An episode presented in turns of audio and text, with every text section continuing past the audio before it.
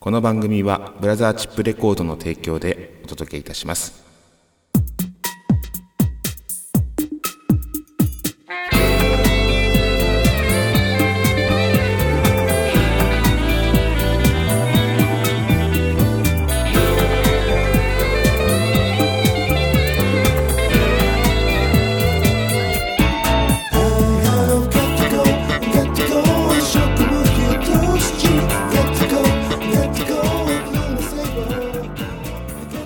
はい、やってまいりました。ネットラジオ番組今夜も闇鍋第36回目の配信となります。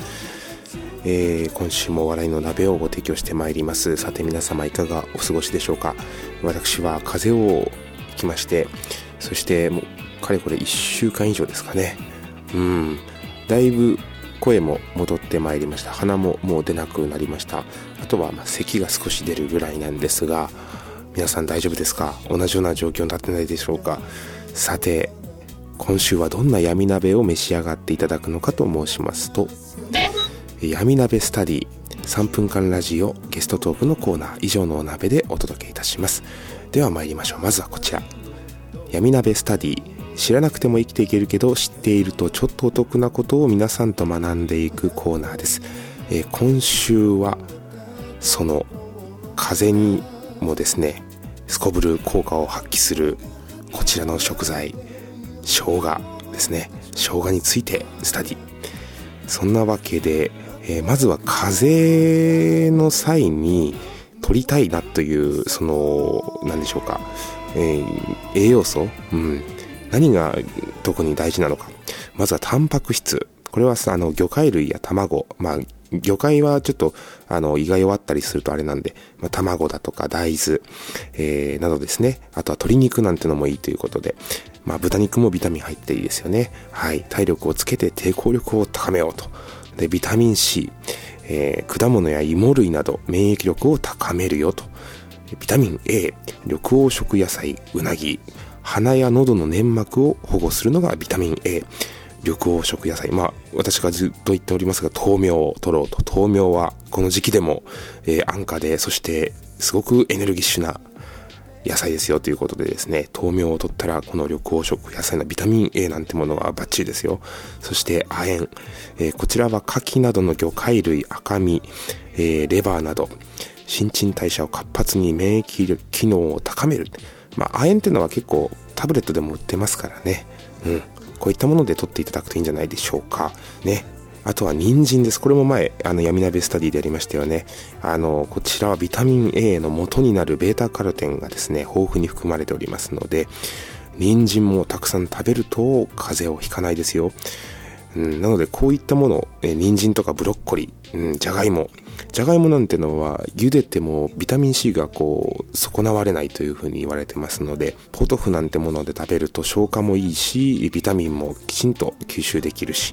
うん、元気な体になるんじゃないでしょうか。はい。そんなわけでですね、そこの中で、えー注目、まあずっと注目されてますよね、こちらの生姜っていうのはね。うん、なんか、生姜湯とか今売ってますけども、あれにこうチューブで生姜をバーッと入れたりとか、刻んで生姜入れたりとか、ね、生姜を取ることで、何がいいことあるのか、もちろん風邪もそうなんです。予防にもいいですし、あとはこれね肩こりを改善することがあるあの効果があるっていうことでやっぱ血流なんですよねうん血流が、まあ、良ければあの割と元気なんですよで手の表面だとか足の表面裏側ですねあこちら冷えてる方いらっしゃったら要注意ですよ内臓が弱ってるで手足がポカポカしてる方こちらは内臓元気ね元気いっぱい、えーそんな方々でございますなので手足ってのはやはり神経が集中しておりますのでこちらを温めることによってもちろん内臓にも効果が出ます逆に言うと内臓をえー内臓、まあ、胃と腸をきれいに保つことでこれも前闇鍋スタディでやりましたがあの乳酸菌を取りましょうっていうそれを取ることによって、えー手足の冷えむくみそういったものにも効果が発揮されます肌のツヤだとかカサカサ肌僕最近カサカサなくなったんですよこれがね本当毎日人参1本必ず取るようにしてたりとか豆苗食べるようにしてたりとかうんでちょっとまあ体を動かすって言ってもまあ歩くぐらいですけどもそういったようなものだけでももう肌の乾燥この毎年悩んでた乾燥肌も、えー今年はねもう出てないんですよツルツルしてるすごく肌が若くなってるこれもやはり野菜の効果かなと思っておりますまあ風邪をちょっとひいちゃったんでビタミン C を特にこうビタミン系をたくさん取ってるところもあるんですが、うん、あとは水分たくさん取って、まあ、とにかくこう出すっていうねあのそういったことを心がけてますけどもそうするとお肌もやはりこうツヤツヤしてるというか張りが出てきて、うん、なかなかこれは体にはいいんじゃないでしょうかね。うん生姜湯もう今うち持ってますけども生姜湯にはですねあと脂肪の燃焼効果もあったりとか便秘解消効果なんてのもあってあとはあのーエネルギー消費高めるダイエット効果なんてのもあるようですよであの僕の地元の愛知県の、えー稲沢市平和町っていうところなんですがあの平和町のお隣ちょうど樋口さんの、まあ、闇鍋でもご存知の樋口敦さんお住まいの愛西市ってもともと沙織町っていう隣町なんですけどもあのーそこのね特産物があの生姜なんですよこれがね特産品ででねあの平和町にはですねその生姜を使った、えージャム、うん、金時生姜っていうねちょっと色がね明るい生姜があるんですよでこの生姜のジャム僕食べたことあるんですけども確か金時生姜って言ったような気がするんですがあのものすごく美味しいですあの甘いだけじゃなくていろんな料理に使えます生姜って結構料理に使うんですよあのいろんな炒め物にしてもそうだしスープに入れても美味しいですしあと何でしょう餃子作る時のねひき肉の中に入れても砂糖入れるとねお肉って旨味が出るんですよあのちょっとこう何ですかちょっと腐らせるってわけじゃないですか発酵させるわけですね砂糖でお肉をそうするとお肉柔らかくなったり甘みが出たりとかあとは肉汁が出たりとかなのでこうお肉ひき肉系っていうのは砂糖を入れると結構旨味が出るんですけどもあのそういった効果がありましてなのでこの生姜ジャムっていうのはですねとても万能、うん、素晴らしいものを考えたなとでそれをお湯で割れば生姜湯ですよまさに、うん、簡単に、えーそういったまあね風邪とかひいたりとかか体力が衰えてる時に摂取できるう飲み物そして芯まで温めてポカポカで、えーなんでしょう睡眠不足の方もゆっくり寝れますようん、なのでねあのこの生姜っていうものはですね是非とも皆さんあのなるべく取るようにしてみてください、えー足腰ねどんどんどんどん年々、えー悪くなっていく一方でございます僕もあのそのなんでしょう片足突っ込んだ状態に今なってきておりますが なのであの体大事ですよあのなんだろう長生きしたくないやっていう人もいるかもしれないですけど長生きした方が絶対得ですからうん、なのであの一日でもですね元気な状態で毎日を楽しく過ごすためにはやはりこういった体を温めるってことは大事かなと思いますそんなわけで今週は生姜についてちょっと熱く語ってみました闇鍋スタディでしたえー3分間ラジオのコーナーです、えー3分間のフリートークということで思いついたことをベラベラ喋っておりますが、まあ、今回は、えー昔の小さな頃の話シリーズで一つ思いついた思い出したことがあったんであのーまあうちの実家は田舎なんですね愛知県の稲沢市っていうところになりましたけども合併でねえー平和町っていう小さな町でした昔は郡です中島郡っていう郡があって祖父江町平和町しかなかったんですけどまあなので軍大会はいつでもこう負けても準優勝みたいな毎年準優勝でしたわ でねあの近所はまあ畑田んぼ家そして歩くじじばばねじいさんばあさんうんでコンビニまで家から、まあ、今はねあの2ブロック先ぐらいにあるんですけど、うん、そこができるまでは歩いてだいたい20分ぐらいのところにコンビニがあるまあそんなような田舎ですよで僕が小さな頃にはもちろんコンビニなんてものは近所にありませんので自転車で走って20分ぐらいのところにコンビニが1個あったっていうようなぐらいですね歩いてじゃないですよ自転車ですようんそんな小さな頃の話なんですがあのつくしまあこれから春に向けてねえーちょっと春先になってくるとつくしがポンポンポンポンと、えー田んぼだとか畑の脇に生えてくるわけですよ、まあ、それをねよく取りに行っておりましたおばあちゃんと一緒にで取ってきたつくしをまあ見まして、まあ、向こうでは炊くっていうんですけどあの卵でとじますね、うん、甘辛い醤油ベースでねでつくしの苦みがこれがまた美味しいんですようんつくしは冷凍できるのでねでもまあ今はねなんかこう昔は全然気にしてなかったんですけど、うん、犬とかの散歩とかでこうおしっこしちゃったりするわけでしょでそういうのをあのね良くないとか言ってそれの、えーつくしを食べちゃ体に良くないよみたいなことでこう跳ねのけるわけですが、まあ、僕は全然気にしないんですけどねうんまあ今そういうのがなかなかつくしも食べる機会減りましてで昨年スーパーで見かけましたがあんな少量で100円もするんですねつくしはいそんなわけで、えーゲストトークのコーナーです、えー今月は、えー特別にこの方をお招きしております、えーブラザーチップレコードから木下彩さんですよろしくお願いします。はいあのーファミコンファミコン。これね明けましてファミコンって書いてある今日ビラを見たんですけどはさすが中野区だなというい。ね。あのーディープなディープこのねファミコンをみんなでやりませんかっていうチラシを、まあ、去年、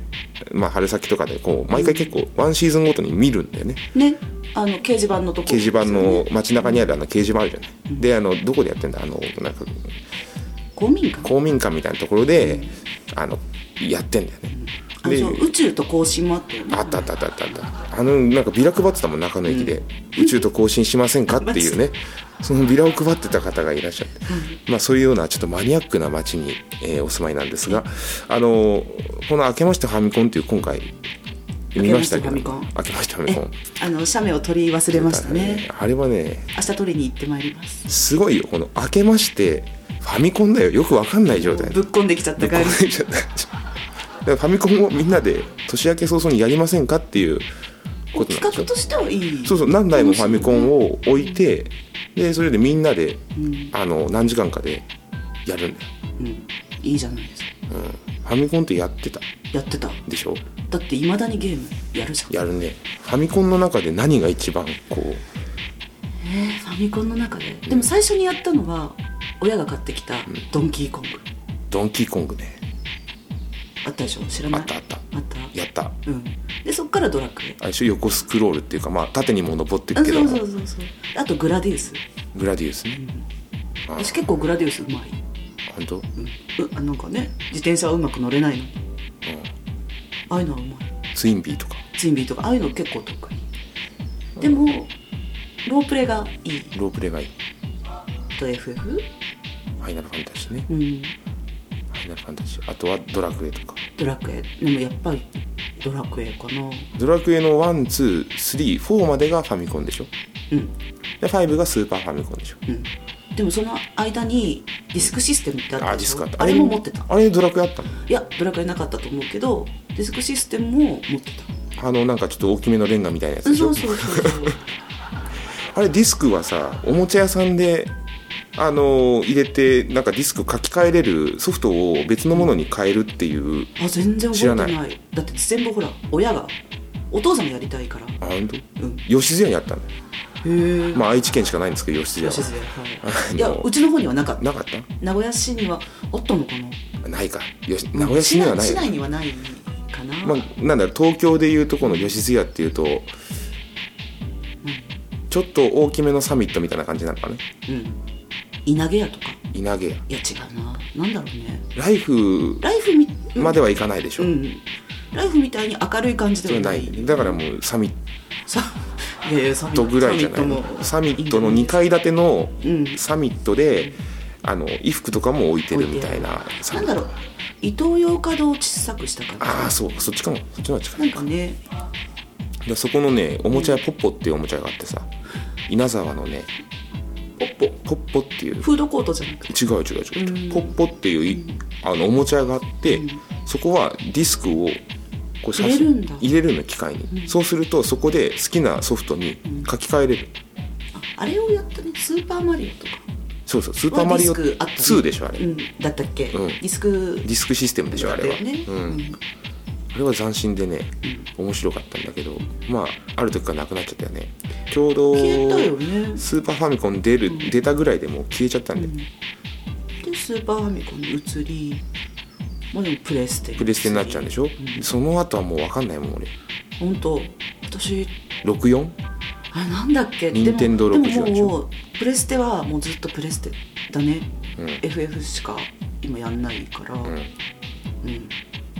やだよね40にもなってプレステ まあいいいいのかいやでもプレステ世代だからいやいやねプレ欲しいステよね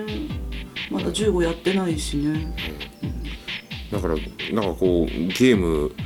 この「明けましてファミコン」って見た時にねああ懐かしいなとファミコン欲しいよね今なんかあるでしょあるんでしそょうちイっンちゃいスタとかで上がってる、なんだっけさ差し込むだけでいいやつそうそうァミコンになっちゃうあれ欲しいよね、うんでもさファミコンのさカセットっていうのはあれ、うんなんであの裏を舐めるのあれはね舐める人いるよね俺舐めてた舐めてたふわわっっちとょっ思っとてふーって吹いてそうそう刺しても反応が悪い時そあうる吹くのはわかるけど、うんえ舐めんのいや舐めるの舐めて刺すとね反応良かったりするので意味がわかんない刺した上にこれでも反応悪い時はもう一個のファミコンのソフトをその刺したソフトの後ろ側に斜めにこう差し込むのへえそうするとこの刺してるソフトが安定するのあそういうもんなんだでそれで映ったりするのそれもう買い替えた方がいいいやもう買い替えとかじゃないんだから接触の問題でさあとはもうそれもないとダメな時は誰か友達一人がそれを押さえてるっていうでもセロハンテープで固定してる人がいた見たことあ本当る俺はねあの抑える係っていう人がいたよ、うんで抑える係の人が一生懸命抑えてる、うんでその間に2人でプレイするうんはそれ話しちゃうとね画面落ちちゃうかえじゃあずーっらとずっとこう抑える係が 辛いねお前抑えてるよお前抑えてるよって言って抑えるだけの人がいた それは楽しい、いやいやもうなんかね夢中だったからうん、うんでもあれでしょ一日何時間しかできないとかあったでしょあったねそう無制限でやれる家を見つけたんだけど、ん弟の友達の家で、うん途中でね夜逃げしちゃうんだよね夜逃げそう夜逃げってのは何家ごとってことそうそうそう途中でってどういうことあそのだからファミコンをやらせてもらいに弟の友達の家うにん同じマンションの、うん通ってたんだけうど、ん私も一緒にああ夜逃げしちゃっていないからできなくなったってそこうとそうそうで家だと1時間しかできないからああびっくりしてやってる間に夜逃げする なかったあの夜逃げしちゃったピンポンって遊びに行ったら行ったもらういなかったねそういなくてで後で夜逃げしたっていうのを、あ本当。うん、びっくりこう無制限でできなくなってできなくなっちゃったあの朝まで「桃太郎電鉄」やったとかそういう記憶はないでしょ会社を休んで、うんあれはいくつだ FF の 10? かなうん有給を使って寝ずにん2日でクリアした2日でクリえあの一切寝ずにアあ二鉄そうそうそあう本当うん会社休んだね休んだあれドラクエだったのどっちかうんもう休むぞって決めてこう発売日に合わせてうん勇気を取り、うん事前にねえそれは並ん並んだの並んでない並んでないでもそんなに並ばなきゃいけないほどじゃもうない、ああそっかうん、で、まあ、そこの発売日まあ翌日ではないよ、うんまあ発売日のちょっと後ぐらいだけど、うんうんまあ、発売でこの辺で取ろうで仕事をねうんこう調整して調整して、うんなんとかこう休みを確保できてクリアしたねやるためだけにこう休んだよねうんそれまたすごいねでもほら大人になるとなかなか集中してできないでしょできない、でもやりたいじゃんうん、もうなんかずっとやってたいじゃゲームをんそう別に休憩とか行きたくないトイレとか行きたくないみたいなもうずっとやってたいずっとやってたいの、映画にはまなんか映画を見てるような感覚でしょ多分ずーっとそうそうそうもうだから始めたらセーブとかいらないまあセーブするけどするけどこまめにするけどもうラストまで行きたい行きたいなそうだけど攻略のやつとか見たくない攻略も見ないあんま見たくない、だけどラストまで行きたい行きたいもう休むしかないじゃんないねでもねこう風邪とか言ってもバレるじゃんうんあ有給取って事前に、事前にあそれ有はまあまあ給申請出して、まあ事前に一応大人は大人だからね、事前にやらなきゃダメでもまあゲームやってましたってのは言っちゃったんだとかですからあの締め切りと締め切りの間でねそれ残念な話じゃない、まあ残念な話そう まあ、こういうマニアックな方がね中野には多いんですよそうですねでもう一個あれでしょ好きな話今、まあ、こうざっとだけどもそうそうそう梅津和夫、梅津和夫が好きうんそう梅津和夫が好きなのうん、梅津和夫の中で一番好きなのはなえ洗礼洗礼がやっぱり一番好きえ読んだでしょ読んだ読んだよかったでしょあれよかったかどうかって言めわれってちゃよかったでしょどういうふうによかったのあなんだかってあれあれはさ脳みそをさえなんかもう母親と娘の関係とかちょっと考えさせられなかったああそっちのね裏の方のねそうそうそうあの感情なまああのビジュアル的にも、うんもう大好物でまあざっとこうストーリー言うと「洗礼」っていうのは梅津和夫さんの代表作で代表作かは知らうん知らないか恐竜教室とか そうまかあそっちの方が、まあ、ことちゃ光んとかもるし光が当たってんだよね、うんだけどあれでしょ大女優のうお母さんが、お母さんがまあ、顔が衰えていくよね、うんうんそうでもう気が狂いそうになるんだけどその主治医の先生からうん娘を産んで、うんまあ娘のね脳みそが自分の頭のサイズと同じぐらいになったら違うな娘の頭のサイズが自分の脳みそと同じぐらいのサイズになったら脳みそを入れ替えてもう一回少女の姿から人生をやり直しなさいみたいなことを言われてあの気を取り直してというか正気に戻ってもう娘を産むわけよ。産んでそう知らない人との間に子供を作って産んで娘が育っていくのをこうじーっとこうね帽子をかぶせながそらう帽子をかぶせながら頭のサイズ大きくなったかなって言って見ててで娘がこう小学校のね何年生だか分かんないけど、うんうんそしたら結婚するわけようんあの手術のシーンがたまんないよねこうあれって入れ替わるんだっけかあ結局、まあ、ネタバレになっちゃっていいのえ全然あってまあ出いていたるやついるかってはいないよねだから娘がお母さんお母さんもお母さんでその大女優の人も、うんそれを信じきってやろうとしてたんだけど結局手術は行われてなくてその気絶させられるところまでっていうかその手術台に上がるところまではリアルで、うんそっから先は娘の妄想なんだよねあそうだったっけだから妄想で頭に手術の後もできちゃうみたいあそうだったっけそうそう最後なそうでお母さんは土の中に埋まってるよねそう娘が埋めたんだよねきっとでお母さん息吹き返してさ、うんそれでこう最後抱き合って終わりなんだけど、あれ息吹き返すんだっけ息吹き返すのそうもうよもう一回読みなよ後半の方が全然覚えてないねお前そう気持ち悪すぎて前半がインパクト強すぎてかなそうでもあれ結局起き上がった娘は、手術をされてないのに、うんちあの子供の頃からその2階でさ、うん、まあ、先生、あいたね先生もいないわけよ、うん先生もお母さんの妄想だから、うんでもお母さんの妄想がと一緒にこう生活してるわけでしょ娘も、うんうんだから娘もその妄想に取りつかれちゃってて、うんじゃあ手術が行われたって思い込んで、うん頭に手術後までできちゃうでもう娘なのに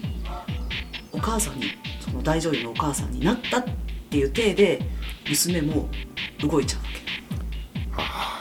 から人を殺してみたりとかさ、そうもう平気でやっちゃうわけ人殺してたっけそうそうそ娘うもう一回読みなよはあなんだよいやもうすっごいいいいいと思いますあれそういうふまあ深い深いおそう話あだ、ね、別に浅くても、うんもうあの絵が好きあの絵が好女の子が可愛いきかわいいまあまあ確かにねそう女の子の絵は可愛かっそうねあれもでしょ笑い仮面だっけた笑い仮面ねあれも良かったでしょあれもよかっあれこう短編も面白いた短編も面白いよね梅津さんはねそうまあ、そんなわけで、えーマニアックな中野の話でございました、はいありがとうございましたりがとうございましたお知らせお鍋メディア情報です、えー YouTube にてニューミニアルバム「追憶の冷凍書」よりですね数曲ご視聴いただけます w i f i 環境にてぜひご視聴くださいそしてメルマガ情報1月2日配信のメルマガより週3回の配信となっております火曜日木曜日日曜日に配信しておりますそれぞれに3分間ラジオもついてまいりますそしてあのメルマガ登録は橋本屋氏のホームページから、えーポチッと押してみてくださいライブ情報です2月10日土曜日新宿サクト3月11日日曜日新宿サクト2月10日はですね間もなくですねあのーあっという間なんですけどももうライブ